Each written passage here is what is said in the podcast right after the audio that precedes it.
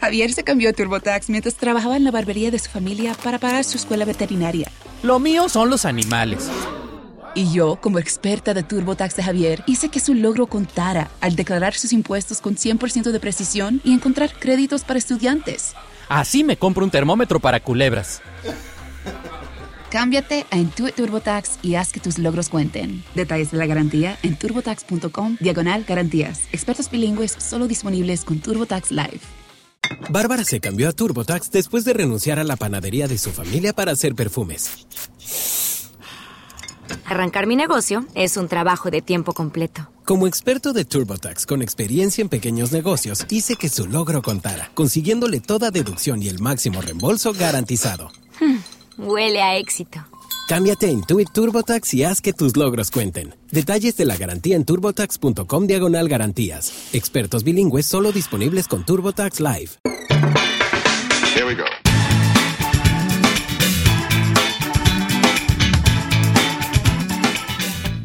Hola, soy Chuta y junto a mi esposa Ari nos sumergiremos en momentos conmovedores y valiosos consejos que hemos aprendido en nuestro viaje. Así que únete a nosotros mientras exploramos las alegrías y los desafíos de la vida en pareja después de tener hijos, porque en lo que hacemos en la cama descubriremos que el amor y la conexión pueden florecer en los lugares más inesperados.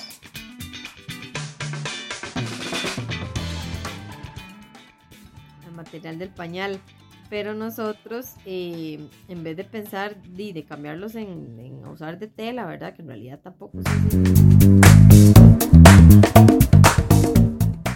Buenas, buenas, buenas. Bueno, retomando un poco los temas que ya hemos conversado.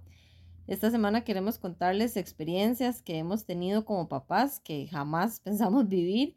Hemos tenido unos días de full de brete y no hemos podido sacar como el chance de grabar otra vez lo del podcast y los episodios y demás, pero el proyecto sigue aquí, aquí seguimos. Sí, a veces es complicado por una cosa u otra, pero extrañamos sentarnos a hablar y recordar momentos para poder compartírselos a todos ustedes. Creo que en los otros episodios tal vez hemos tocado temas, pero por encimita nada más, no en algún momento, no en algún momento en específico como tal, y hoy vamos a hablar de eso.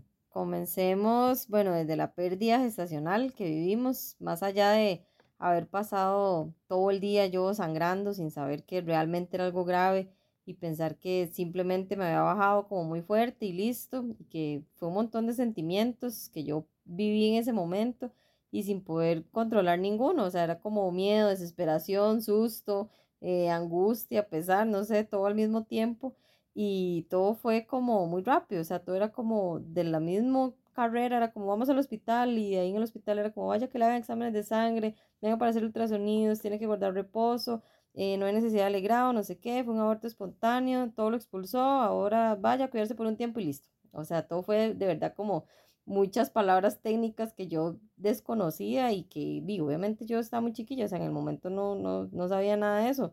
Nadie me explicó por qué fue que el bebé no creció. Yo di, asumí que fue a raíz de los quistes que siempre tuve y, y que ya venía con la idea, que ya me decían que no iba a poder tener hijos y así, pero médicamente no tuve como una respuesta como tal y di a guardar cuarentena, pero sin bebé, ¿verdad? Yo no sabía que eso existía. Y o sea, fueron dos meses, muy poco tal vez, que que tuve el bebé dentro mío, pero el cuerpo di, tuvo cambios mentales, psicológicamente también.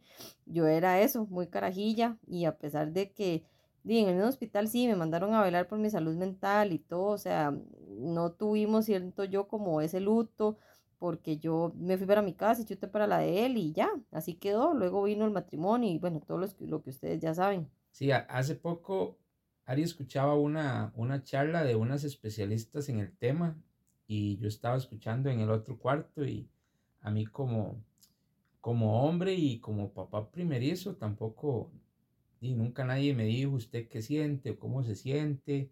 Eh, o sea, era, era mi primer hijo, también fue una ilusión que viví muy poco y a pesar del susto, la carrera y demás, no había podido asimilar realmente que una persona murió y que es alguien que, que aún pensamos y recordamos con amor, pero como con esa espinita de que no, no pudo crecer con nosotros y, y, es algo que, como, ¿por qué tenemos que esconderle a los chicos, digamos, todo, todo ese, ese tabú como siempre ha sido ese tema, o sea, no fue que a él o ella lo la reemplazamos con la llegada de los, de los chicos. Ellos tienen un hermano mayor en el cielo que los cuida siempre y a ellos les hubiera encantado conocerlo también. Sí, bueno, según los exámenes y sacando cuentas, al final como que resultaba ser una niña y por eso le llamamos a Abigail como representativamente, pero igual es algo que, que siento que no hemos cerrado, es como un ciclo o no sé, un luto que nunca hemos llevado y, y en realidad nunca hemos hablado como pareja, no sé, sentimos que pasó por nuestra mente y lo vivimos en algún momento y todo y, y siento que vamos a tener que hacerlo, yo lo sé, pero Hace un tiempo vi que, bueno, yo se lo comentaba Chuta, en la sabana se reunían varias mamás que habían vivido lo mismo o digamos se les había muerto el bebé a los días de nacido o tuvieron más bien que interrumpir el embarazo porque el bebé venía con, con algo, ¿verdad? Pero igual, o sea, sea como sea, es un hijo y simbólicamente lo que hacían era como dejar volar un globo blanco y se veía como donde iba al cielo, en realidad algo muy bonito porque sé que eso es algo como para que la gente vea que es una muerte igual de una persona, de un ser querido, de algo y es inexplicable y, e inesperado. Bueno, también después de todo eso que vivimos, ya cuando llegaron los chicos, creo que en realidad se han portado bien. Gracias a Dios, todo lo que, todo lo que les vamos a contar tiene un buen final. En el momento, obviamente nos asustamos y demás, pero a comparación de muchas muchas otras cosas que hemos tenido que vivir muy cerca, pues no ha, no ha pasado más. La vez pasada comenté rápidamente que cuando iba a tener a Santi eh, en el parto, convulsionó una embarazada más joven que yo y bueno, todas las enfermeras y todo el mundo se fue a atenderla y yo en el momento solo acaté, digamos, jalar a Santi y listo. Pero o sea, yo pienso ahora, ¿qué tal que en ese momento lo hubiera jalado mal y ellos di tan delicados como vienen, ¿verdad? No sé, un hueso, la cabeza, algún nervio, una vena o algo y bueno, y aún así lo jalé como torcido, tanto que me rajó y tuvieron que coserme y todo, pero ya después era como revisarlo para que respirara bien, que el cordón, que la placenta, y, yo nada de eso sabía, o sea, yo pensé que, no sé, fue como la inercia de sentir que me dolía y ya, o sea, que sentir que ya se me salía, se venía y, y no había nadie para que me lo atajara, entonces a mí tal vez algo que me hubiera gustado experimentar era esto del parto en casa, pero tal vez siempre ha existido, pero yo nunca como indagué en el tema y ahora se ve como más común y yo digo, y prácticamente yo fui la que tuve a Santi, ¿verdad? Pero bueno, obviamente ya todo eso requiere información y preparación y todo y siento que si hubiera sido una experiencia muy chiva, no sé, porque con los partos de ellas di, fue muy normal, o sea, igual tal vez era como romper fuente, dilatar y ya, bueno, solo con, con Aitana, que fue la última, sí llegué a sala de partos. Los dos primeros eran sala de labor porque y yo no pude pasar de ahí, brincaba de un centímetro a diez en pocas horas y por eso era que Yuta nunca pudo ver ninguno porque di, eran en cuestión de momentos, ¿verdad? Que di, ya, o sea, nacían y todo bien. La doctora era como puje aquí y ya estaban y ya lloraban y se los llevaban a limpiarlas y ya me las ponían bien envueltas en los brazos y pues todo normal.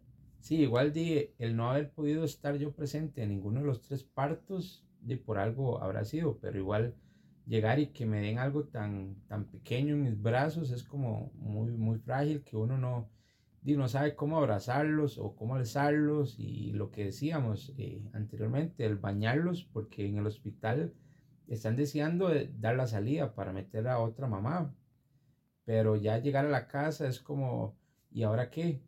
Tras de eso, con Santi, que fue el primero, llevarlo al pediatra con aquel amor, más que era tan pequeñito. O sea, él cuando nació, como se vino un mes antes, pesaba menos de 3 kilos y medía 47 centímetros. Y me acuerdo que en la cita el doctor lo, lo alzó y lo tiró a la camilla para ver los reflejos. Le estripaba los testículos para ver alguna hernia, le abría las piernas eh, pensábamos que lo iba a quebrar, la cabeza la tanteaba y nosotros todos cuidadosos con, con, lo de la mollera y que el ombligo que lo tenía guindando y ya nos decía para bañarlo tiene que bajarle aquí, levantarle aquí o si quieren circuncidarlo y, era algo completamente nuevo y todos nos decían cosas como si nosotros ya supiéramos y lo tuviéramos hablado ya para decidir algo. Ah, sí, yo me acuerdo que digamos, mami, di que solo mujeres nos tuvo, a mi hermana y a mí, y ella estaba, y obviamente era el primer nieto y todo, y ella quería bañar a Santi. Y yo con solo decirle que es que hay que bajarle aquí, y subirle aquí y hacerle esto sin miedo y ella como, ay, no le duele. Pero digo, obviamente no estaba acostumbrada tampoco. Igual, digamos, Yuta con las chicas y también le daba como cosa lastimarlas al restregarlas, ¿verdad? Al bañarlas o así. Pero obviamente, como no hay malicia y es más bien delicadeza y cuidado, y no deja de ser susto para uno. Es algo que por primera vez se está haciendo y nada, nadie le explica. Nada más es como, bueno, vaya y ahora sí hágase cargo, ¿verdad? Y bueno, con Alana me acuerdo que sí tuvimos que quitarle el pañal muy pequeña porque se le hizo una infección urinaria. Ella empezó con calenturas y, y, ya la llevamos al doctor y por más exámenes que le hicieron no era ni infección de glándula, ni de oído, ni de garganta, ni de nada. Y donde le tocaban como la pancita, ella sí brincaba porque obviamente como era muy bebé todavía no hablaba.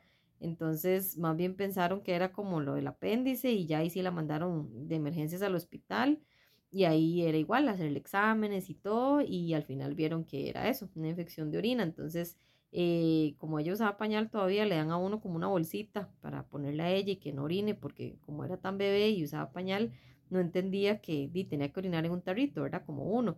Entonces, hoy pasábamos horas de horas en el baño, esperando que esta niña orinara y bueno, la condenada bolsa hasta que ya los doctores le tuvieron que meter como una, una sonda, una manguerita para poder estudiar la orina, digamos, a ver como qué era realmente, ¿verdad? Lo la alergia o algo y, ya descubrimos que sí, que era como muy delicada, tal vez no alérgica al todo, pero era como muy delicada la piel, el material del pañal.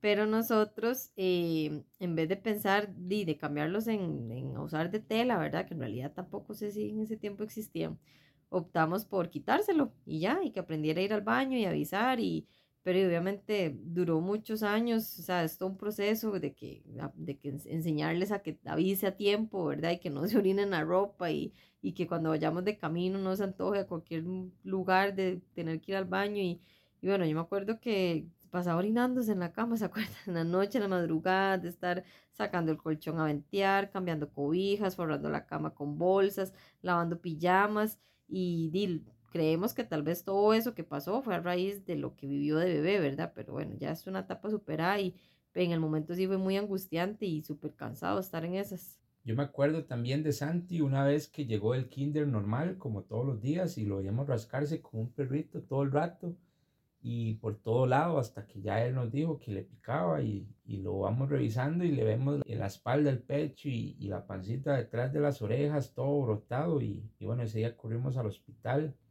y tuvieron que hacerle exámenes de todo para ver de qué había sido la, la reacción alérgica, si algo que comió, alguna ropa, algo donde se sentó, algo que tocó. Y ya nosotros averiguando en el kinder, recordando todos los movimientos del día, a ver qué pudo haber sido. Como él es tan morenito, ya tenía esas ronchas como moradas y, era preocupante y tedioso ver cómo, cómo le picaba y no poder rascarse hasta que ya nos dijeron que, que era como una especie de alergia, de alergia al, al, ambiente. Y le mandaron como calamina para calmar la picazón y un jarabe ahí, pero básicamente fue el tiempo en el que el volcán eh, estaba tirando ceniza y al parecer eso fue, bueno, el volcán Turrialba. Y al parecer eso fue lo que ocasionó eso, pero hasta la fecha ya no ha pasado más con, ningún, con ninguno, por dicha, pero igual en su momento y fue la, la pensadera con él. Sí, qué angustiante momento ese. Con Nana también tuvimos que llamar a la ambulancia, ¿se acuerda? Porque cuando andaba gateando se comió un pedazo de candela que había como caído en el piso, que se vio la luz o no sé, como la vara esa que chorrea y no lo recogimos. Bueno, sí, pero es que en esos momentos cuando ya ellos gatean y empiezan a caminar y todo, dice, da cuenta uno que por más que limpie, siempre está sucio, y por más que uno pase juntando y recogiendo, siempre encuentran hasta la mínima cosa y todo es para la boca. Entonces hay que andar siempre como con cuidado y, y no sé, ese día no percatamos y cuando la vemos, me acuerdo que le metíamos los dedos en la boca a ver si sentíamos algo para sacar el pedacillo de candela que se había comido y nada, y ella empezaba pues, como a ahogarse, como a toser y, y le dábamos agua y yo le ponía el pecho para que tomara leche y nada, o sea, yo no quería nada. Y no, y cuando llegó ya la ambulancia ya la revisaron y todo bien, al rato vimos ya el pedazo de candela en el pañal. Sí, ¿qué momento es? igual bueno, con todos va uno aprendiendo y eso, agarrando experiencia, pero con ella, digamos, nos ha tocado enseñar, aunque no sepamos, de peinar colochos, porque bebé siempre los tres fueron pelones, ya después del año se les fue como formando el pelito y, y ella era aquella mata de pelo, machilla y crespa y ya vimos que, que ocupaba como tratamiento especial de champú, desenredante, peinarla con paciencia para ir desenredando el, cabello a cabello. Entonces e, el día que le tocaba lavarse el pelo era todo un tema porque sabíamos que era leer del asunto. Tras de eso, un día dijo que quería que le hiciera trenzas porque bueno, yo antes más jovencillo hacía trenzas ahí con las amistades del barrio y todo y, y, duré como una, duró como una semana por ahí, que ah, por ahí andan fotos y cuando se las quitó ni les cuento cómo le quedó ese pelo. Pero también hay un detalle que, que ella es, es, zurda y aquí ninguno, o sea, no fue que, que, le enseñamos ni nada, ella desde pequeña todo lo agarraba ya con la mano izquierda, los lápices, la cuchara, lo que juntaba y nunca vimos la necesidad de corregirlo ni nada, como en los tiempos de antes, ¿verdad? Que, y más bien adaptarnos a ella. Entonces ahora ya grande era como enseñarle a usar el cuchillo cuando quiera ayudar en la cocina o las tijeras en la escuela y, y ha sido un proceso en el que como papás también tuvimos que aprender a no hacer todo con, con la derecha como de costumbre. Y a veces ella nos decía, pintemos y chocábamos las manos, entonces agarrábamos nosotros los lápices con la izquierda también, aunque nos costara, pero, pero para ella vernos pintar también con la zurda era como la felicidad de ella y, y son pequeñas cosas que tratamos de incluirla y normal en todo lo que podamos siempre. Mi amor, ella sí, a veces dice que ella es la más diferente de todos nosotros en eso, ¿verdad? Porque el pelo y que la mano y que eh, el color de piel, porque es como la más blanquita también, pero siempre le explicamos de que todos somos diferentes, ¿verdad? Digamos, yo a los tres los veo súper diferentes físicamente, uno más moreno, una lacia, una colocha, el tono de, de piel, ¿verdad? Y pero digamos, ya lo que es la voz o los ademanes, los gestos, ay, son igualiticos los tres hermanos Calderón. y bueno, con Aitana también nos pasó que en un paseo se le había quebrado un diente y a la mitad, no me acuerdo si fue como que se golpeó o algo que comió, pero estaba muy, muy pequeña, entonces eh, y todavía no se le empezaban a caer los dientes, ¿verdad? Como a estas edades que siempre les da. Y, di lo que hicimos fue cuando volvimos fue llevarla al dentista y ahí me recomendaron que, que, no podían como arrancarlo, ¿verdad? Porque no sabían di cuándo le iba a volver a nacer y después iba a quedar como con mucho hueco ahí. Entonces fue cuando me recomendaron forrárselo de lata. Y bueno, yo de pequeña tuve varios dientes así y no me acuerdo que, que fuera doloroso ni nada, pero siempre me acomplejó y en, en las fotos y así. Entonces, bueno, al final la llevé y fue en Cartago, me acuerdo, y esa sí fue para mí una de las peores experiencias. Ella casi no se acuerda, ¿verdad? Porque estaba muy pequeña, pero, pero di, yo me acuerdo que esa chiquita lloraba y gritaba y bueno, la agarraban como entre tres para hacerle lo que tenían que hacerle. Y ya yo cuando, cuando vi que era mucho, o sea, yo decidí ya mejor, yo le dije, no, déjelo aquí, me la llevo así, no importa para evitarle como todo eso, pero di, ya habían avanzado mucho, entonces tenía que esperar como a que terminaran y yo ahí sí dije nunca más, se le podrán caer todos los demás dientes y todo, pero nunca más le borro un diente de lata.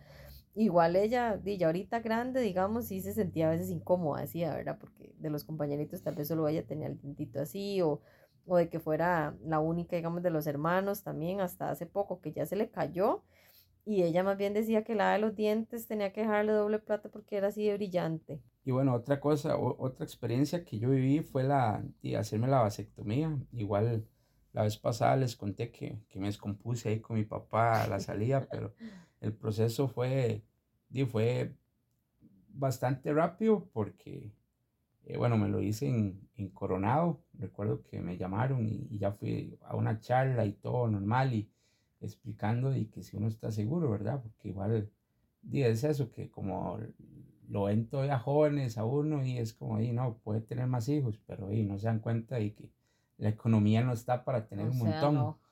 Pero en realidad fue súper rápido, ya después de la charla me, me llamaron para la cita y, y, ya fui, y me acuerdo que, bueno, nos encerraron como a ocho hombres ahí en un cuartillo súper pequeño, ya con las batas y, y sin ropa, sin nada. Y, y de la, del, mismo, del mismo susto que obviamente tiene uno para cualquier tipo de operación, eh, había un televisor en ese cuarto y no, no servía y entre varios ahí se pusieron a ver qué le hacían y, y al final funcionó. Estuvimos viendo el, el chavo mientras nos llamaban. Tras de eso yo fui uno de los últimos y entonces veía a los más que, que se iban y ya los pasaban, era al frente. Entonces lo, le ponían ya las, unas varas con unas botillas ahí de tela y, y ya lo desinfectaban todo y ya después al ratico salía y, y bueno muchachos, hasta luego y bueno, y todo el, eh, como si nada, entonces yo decía, bueno, todo bien. Pero ya cuando entramos, cuando me tocó a mí y ya entré yo, tras de eso era con, con un montón de, de estudiantes de, de, que estaban practicando y ya el doctor, y como el doctor general oficial, no sé, ya empezó a tomar los datos y todo, y que por qué quería operar, y, y, ya toda la, la, lo que le preguntan a uno, y ya entonces empieza a pedir varas, y me acuerdo que ya le pide a los estudiantes ahí, que, que no me acuerdo, era yo, creo que lo que le echaban a uno primero para limpiarle, y, y siente uno, y ahí uno no vale nada, en realidad, uno nada más está ahí, y, el mal, el doctor está hablando con una doctora o o no sé si era igual el practicante, pero era una muchacha y, y, le, y el ma operándome, o sea, cortándome y, y, decía, y va a ir a almorzar sopa azteca hoy. Y, entonces ahí yo sí les dije, porque, eh, y no sé, es como, uno no está acostumbrado a eso, ¿verdad? Y está viendo sangre y todo, y, y el ma hablando de comida como si nada, ¿verdad? Entonces, eh, tienen como si les pregunté, y me dice, no, hombre, ya estoy acostumbrado a todo eso, entonces no, no, no hay problema con eso, pero y el maestro siguió con el, la, digamos, el primer lado todo bien, no, no sentí mucho dolor ni nada, pero el lado izquierdo sí me lastimó bastante porque el tubo como que estaba en la parte de atrás del testículo y, y el maestro me dice, madre, le va a doler. Y claro, cuando yo sentí, y le dio vuelta totalmente. Y, y, ya cuando me inyectó, di lo que la anestesia es, di, siente como que le meten a uno un, como dos cubos de hielo entre el, ahí, pero, pero ya después de eso y no sentí nada más y ya el nada más me enseñó, aquí está el segundo tubo y, y listo, entonces ya me cosió y me limpió y vámonos para afuera pero ya después, cuando ya empezó a eso, a despertar, ya sí sentía mucho dolor del lado izquierdo. De hecho, pasé como, no sé, casi un mes tal vez con el, el, lado izquierdo negro, negro. Y, bueno, ahí se fue poniendo colores, negro, morado, verde, amarillo y todo, pero, pero sí fue, sí fue doloroso. Mucha gente dice que no, muchos más dicen que no duele ni nada, pero tal vez por esa parte que, que me hicieron a mí sí, sí me dolió, pero pero fuera de eso, y todo bien, y hasta el momento ya ha funcionado, ha funcionado muy bien. Sí, Chuta por él le pregunta a alguien que, que qué tal la vasectomía, que si es mejor operarse, y él dice que no, pero fue porque eso, o sea, le, le pasó como esa experiencia. Pero yo siento que para ustedes hombres es más fácil, porque y yo como a todos lo estuve normal, no cesárea, hace meses usted cesárea, la operamos de una vez, pero como todo fueron normal, entonces yo tenía que tenerlos, irme para la casa con los bebés y todo, y después de volverme otra vez a internar en el hospital, bueno, primero ya era una charla y todo, después internarme para operarme, y esa yo creo que es de un día para otro, entonces otra vez metí al hospital y con los bebés y todo, hombre, qué pereza, en cambio se fue ambulatorio y rapidito, y bueno, pasó todo lo que pasó y todo, pero, pero ya, aquí estamos, ocho años después, no hemos llevado ninguna sorpresa, pero en realidad yo siento que nosotros en hospitales como tal hemos pasado muy poco, gracias a Dios, o sea, a pesar de tener tres pequeños, bueno, la más reciente fue igual con Aitana, que hace poco vieron que anduvo más de tres meses con cabestillo. Y bueno, ¿qué fue lo que pasó? Em, que estaba jugando con la hermana, con mi silla a la oficina, a dar vueltas en el cuarto de ellas, y la chiquitilla y salió volando. Nada más oímos los gritos, ese rato las oíamos jugar y jugar, y cuidado se golpean y en esas, ¿verdad? Pero di, ya oímos los gritos y todo desde nuestro cuarto, pero como ya llevan rato en esas, entonces dice, reían y demás, entonces no, di, en el momento nadie dijo nada hasta que ya después llegó Alana a decirnos que Aitana estaba acostada en la cama llorando, que lo lea el brazo y no sé qué, y ya donde la revisamos, se lo movimos normal. Mi abuela, bueno, estuvo trabajando mucho tiempo antes en el hospital y todo, entonces ella medio sabe, ¿verdad? Entonces ya yo se la enseñamos y le movíamos el brazo y, se veía normal, ¿verdad? Yo decía, ya si el todo no lo puedes mover es porque, ¿verdad? Está muy grave, pero como lo movía, entonces di todo bien. Ya fue de noche tras de eso, entonces ya nos pusimos a cenar y ya veíamos que ella dejaba el brazo como muy tieso, ¿verdad? Y ya cuando, o sea, para comer y todo, ya cuando ya la fuimos a revisar y ya tenía morada todo el hombro, o sea, todo el hombro ya lo tenía todo morado y corrimos a emergencias de Cartago, que fue lo primero que acatamos, ¿verdad? En ir y ahí solo una persona dejan entrar, entonces, bueno, entré yo y ya era de, la enfermera, el pediatra y después que yo sé que y después que el ortopedista y, y solo a ella le preguntaban cosas directamente, ¿verdad? Como qué fue lo que le pasó y, así para que, y no sé, como para ver tal vez que no haya sido negligencia a los papás, ¿verdad? Entonces, eh, de ahí le mandaron un puño cuello, es, que se llama, que es como prácticamente una tira, nada más que le guinda como detrás del cuello y, y le sostiene la muñeca y ya, para que no, no mueva el brazo por 10 días, digamos, y reposo absoluto, no puede ir a la escuela. Eh, y era volver a tratarla como una bebé, porque aunque fue el lado izquierdo y ella es derecha, eh, no lo podía mover, entonces había que bañarla y a veces no quería bañarse cuando uno, ¿verdad? Cuando uno podía o cuando uno le decía y, y había que esperar hasta que ya ella quisiera o a veces más bien amanecía ya con calor y con ganas de quererse meter al baño de una vez y, y nosotros ocupados trabajando o, o dejando a los otros en la escuela y así, entonces era igual como tener que adaptarnos entre todos, porque di, los chicos también ayudaban a ponerle las medias, a peinarla, eh, a juntarle cosas. Y bueno, igual después de citas y placas y todo lo que le mandaron referencia al hospital de niños, porque como era di, tan pequeña, ¿verdad? No podían hacerle cirugía, porque tal vez le podía como interferir en el crecimiento de los huesos a futuro. Eh, la zona también, como era muy incómoda, eh, ¿verdad? Como es ahí en la clavícula, en, el hombro, no, no se pueden yesar. Entonces apunta cabestrillo y tuvimos que de verdad darnos la búsqueda de ver dónde podíamos encontrar un cabestrillo el tamaño de ella, porque di, todos son de adultos, ¿verdad? De grandes. Entonces ya con el cabestrillo no podía mover el brazo y tenía que reacomodarse otra vez la clavícula, según lo que nos explicaron. Y en las placas lo que se veía era nada más como que el hueso se separó pero, o sea, como, como que quedó no recto, sino uno encima del otro.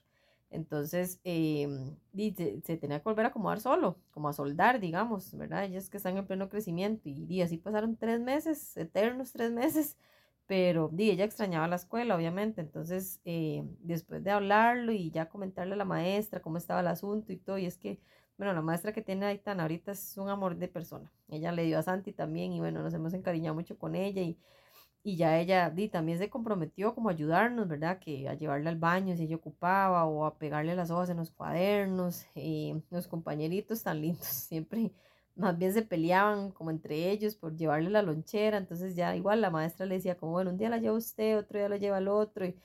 Y ayudarle con el bulto, porque a veces los chiquillos llevaban el bulto este que es de jalar y el de Itanas de, de hombros. Entonces se ponían el bulto de Itana más el de ellos y todo. O sea, tuvo como ese compañerismo, ¿verdad?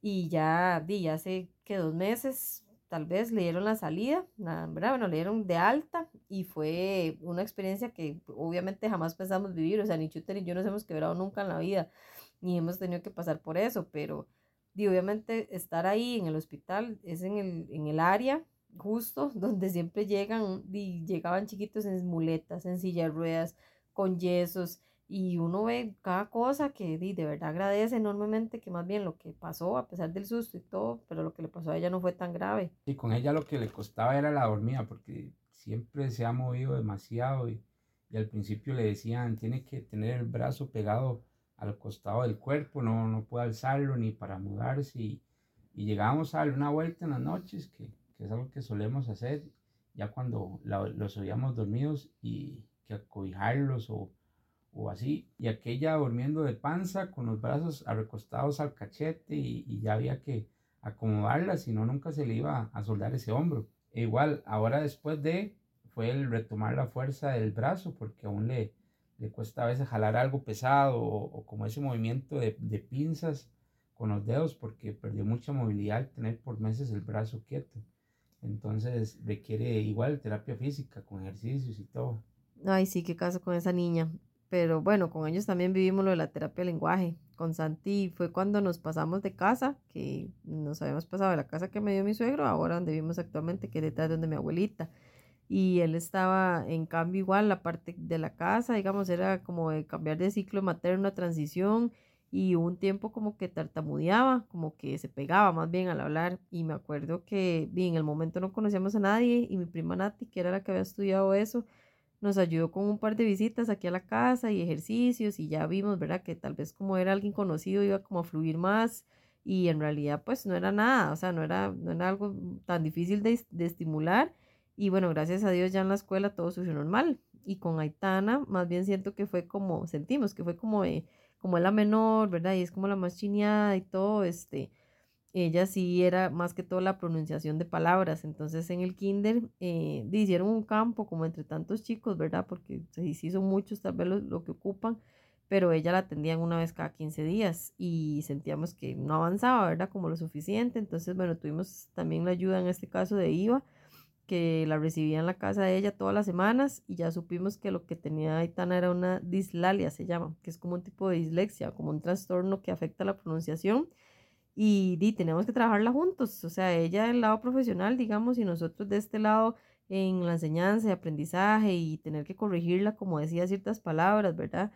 Eh, pero igual, o sea, ya está de alta y en la escuela hasta el momento no ha necesitado más, gracias a Dios. Y es que ella igual pasó lo que fue el, el tiempo de kinder en pandemia, entonces fue también difícil, tal vez como que justo en el momento que ya iba a interactuar con otros niños, y vino la, la encerrona y cada uno a sus casas y aprender a, usar una computadora y conectarse virtual y verlos a, través de pantallas el primer año de materno y ya en transición pues volvían presencial pero usando mascarilla y una vez por, semana iban a, clases nada más y el resto virtual.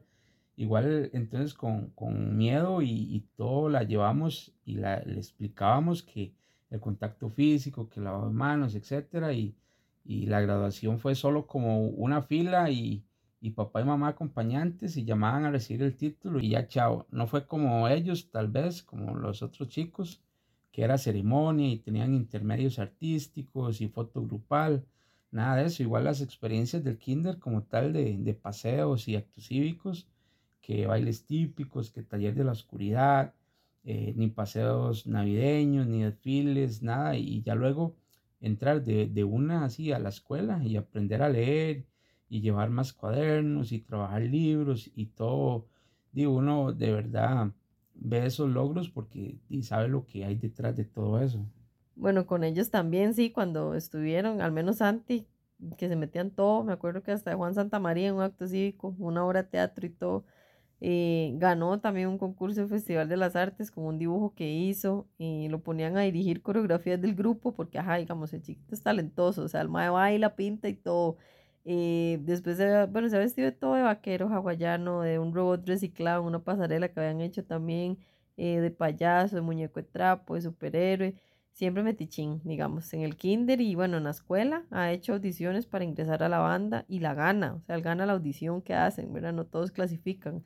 Eh, y él lleva el ritmo, o sea, él lo lleva en la sangre, él ama tocar el tambor, entonces igual sabíamos que eran sacrificios de llevar los ensayos a otras horas, porque digamos en el kinder era los sábados y en la escuela cambiaban ahí ciertos horarios, eh, de pagar otro uniforme, porque obviamente tenían que ir bien vestidos, de llevar el sol ese día en el desfile, ¿verdad? Que sabía que tenía que cansar, que caminar, digamos, por varias cuadras y todo bajo ese sol, pero di, él de verdad le apasiona, o sea, el tiempo que él ensayaba, digamos, en, en la casa, todo se convierte en un tambor, las cucharas, los lápices, la mesa y ya es como, ok, ya es suficiente, o sea, aproveche los ensayos, toca lo que quiera tocar y todo cuando tiene el tambor, pero en la casa, di, no se puede estar practicando todo el tiempo tampoco, ¿verdad? Y bueno, el año pasado que sí estuvo en la banda, él sabía que tenía que o madrugar para ir a ensayar, a solearse y almorzar en carrera para después tener que ir a clases, o más bien tenía que en las tardes dejar las lecciones para irse a ensayar, sabiendo que ya en la noche tenía que llegar y pedir la materia a algún compañero y todo que perdió, ¿verdad? Y quedarse di, reponiendo todo al día siguiente, ¿verdad? Porque él sabía que si quería tocar en la banda tampoco podía descuidar el estudio. Y aún así, el chiquillo se puso las pilas y a fin de año logró eximirse en cuatro materias. Y bueno, la banda no solo desfiló el 15 de septiembre, ¿verdad? Sino que participó en presentaciones de, de otras bandas, desfiles navideños, actividades municipales y ahí estábamos siempre, papá y mamá apoyándolo en cada toque, aunque ya no sabíamos de memoria las canciones y todo, pero bueno, ahora este año descansamos, este año no nadie se metió en nada, pero el otro año, como él dice que ya es el último que tiene en la escuela, entonces está ahí con que quiere meterse otra vez, ¿verdad? Pero bueno, tiene ciertas condiciones ahí, vamos a ver qué. Y bueno, Alan igual, en el kinder tocó platillos también, Aitana tocó el güiro en la escuela, y a ella les gusta también, ¿verdad? Pero, pero es que aquel tiene esa vara metida entre ceja y ceja. Es que sí, le gusta meterse en todo a él. Me acuerdo que en el kinder la maestra que en paz descanse, porque hace poco falleció, todo, todos los días le decía a Ari, usted se puede quedar un momentico y siempre era para decirle algo de Santi. O sea, no era que se portaba mal, sino lo que hemos contado, que era inquieto. Entonces, en las reuniones nos explicaban que como Santi nació en febrero, era uno de los mayores del grupo y desarrollaba o entendía todo más rápido y terminaba de primero siempre. Entonces se ponía a ayudar a los demás y, y obviamente los distraía. Y ya la maestra era como tráigale cositas para que él se entretenga. Y, y una vez que, que, fui yo a recogerlo, me agarra a mí para decirme que, que me quedara al final, para decirme algo. Y, y mientras esperábamos, mientras ella terminaba de, de, entregar los demás niños, yo le decía a Santi, ¿ahora qué hizo Santi? Y cuando ya dice que, que es que quería ver si me lo, si lo, se lo podía prestar para representar el grupo, para la feria científica y no sé qué, por, por lo mismo, porque él era como más fluido para hablar con la gente y así, igual fue una experiencia de, de ver que se, que, y que se aprendiera lo que tenía que decir y ese día verlo exponer y fue uno de los mayores orgullos también. Sin duda, sí. Igual Alana, digamos, como es más, más timidilla, ella más calladilla, un día nos dice que le toca abrir el acto cívico y, y eso es hablar frente a todos los grupos, papás, directora, maestras y ¿verdad? demás gente. Y aún así logró aprendérselo todo, o sea, lo dijo sin leer y hasta el final pues ya lloró de los mismos nervios, ¿verdad? de, o de la felicidad tal vez de haberlo logrado y superado como ese miedo. En cambio, a Aitana le dicen, usted puede ayudarme a leer tal cosa y ella sí, como si nada, o sea, leyendo y nosotros le decíamos, pero es que tiene que aprenderse. No, la niña dijo que había que leer y ella lo leía, ¿verdad? Lo que la maestra pedía. Entonces, ahí donde vemos que todos son diferentes, ¿verdad? Y que con cada uno hemos podido eh, estar en cada etapa, en cada evento y tal vez es una de las mayores ventajas de que decíamos la vez pasada de trabajar en la casa, que siempre podemos acompañarlos en cuanta cosas se meten y y, y aceptarlos tal vez o, o, respetarles como hasta donde ellos quieran, ¿verdad? Porque aunque uno sea metichín y el otro tal vez no tanto, y en los momentos que ellos dicen yo quiero meterme o yo quiero participar, eh, y sabemos que ahí vamos a estar apoyándolos. Y bueno, creo que si seguimos nos extendemos demasiado, pero esos han sido como los momentos más importantes en este camino de papás. Esperamos saberlos entretenido un poco con nuestras historias y gracias una vez más por, por escucharnos. Sí, por compartir, por apoyarnos y acompañarnos de verdad con este proceso del proyecto. Chao. Y con esto llegamos al final de este episodio de Lo, que, hacemos en la cama. Gracias por unirte a nosotros en este episodio donde compartimos risas, reflexiones y momentos sinceros sobre cómo la cama se ha convertido en un epicentro de nuestra vida familiar. Los invitamos a seguirnos en Instagram, en TikTok como lo que hacemos en la cama y escuchar nuestros episodios en Spotify, Apple Podcast y en YouTube.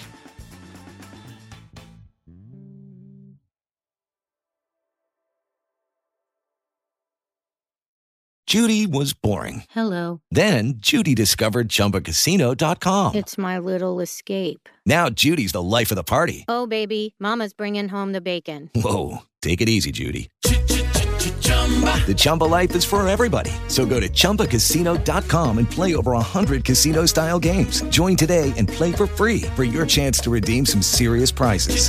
chumba ChumbaCasino.com. No purchase necessary. Void where prohibited by law. 18 plus terms and conditions apply. See website for details. Hello, it is Ryan, and we could all use an extra bright spot in our day, couldn't we? Just to make up for things like sitting in traffic, doing the dishes, counting your steps, you know, all the mundane stuff. That is why I'm such a big fan of Chumba Casino. Chumba Casino has all your favorite social casino style games that you can play for free anytime, anywhere with daily bonuses. That should brighten your day a little. Actually, a lot. So sign up now at chumbacasino.com. That's chumbacasino.com. No purchase necessary. Group. Void were prohibited by law. See terms and conditions. 18 plus.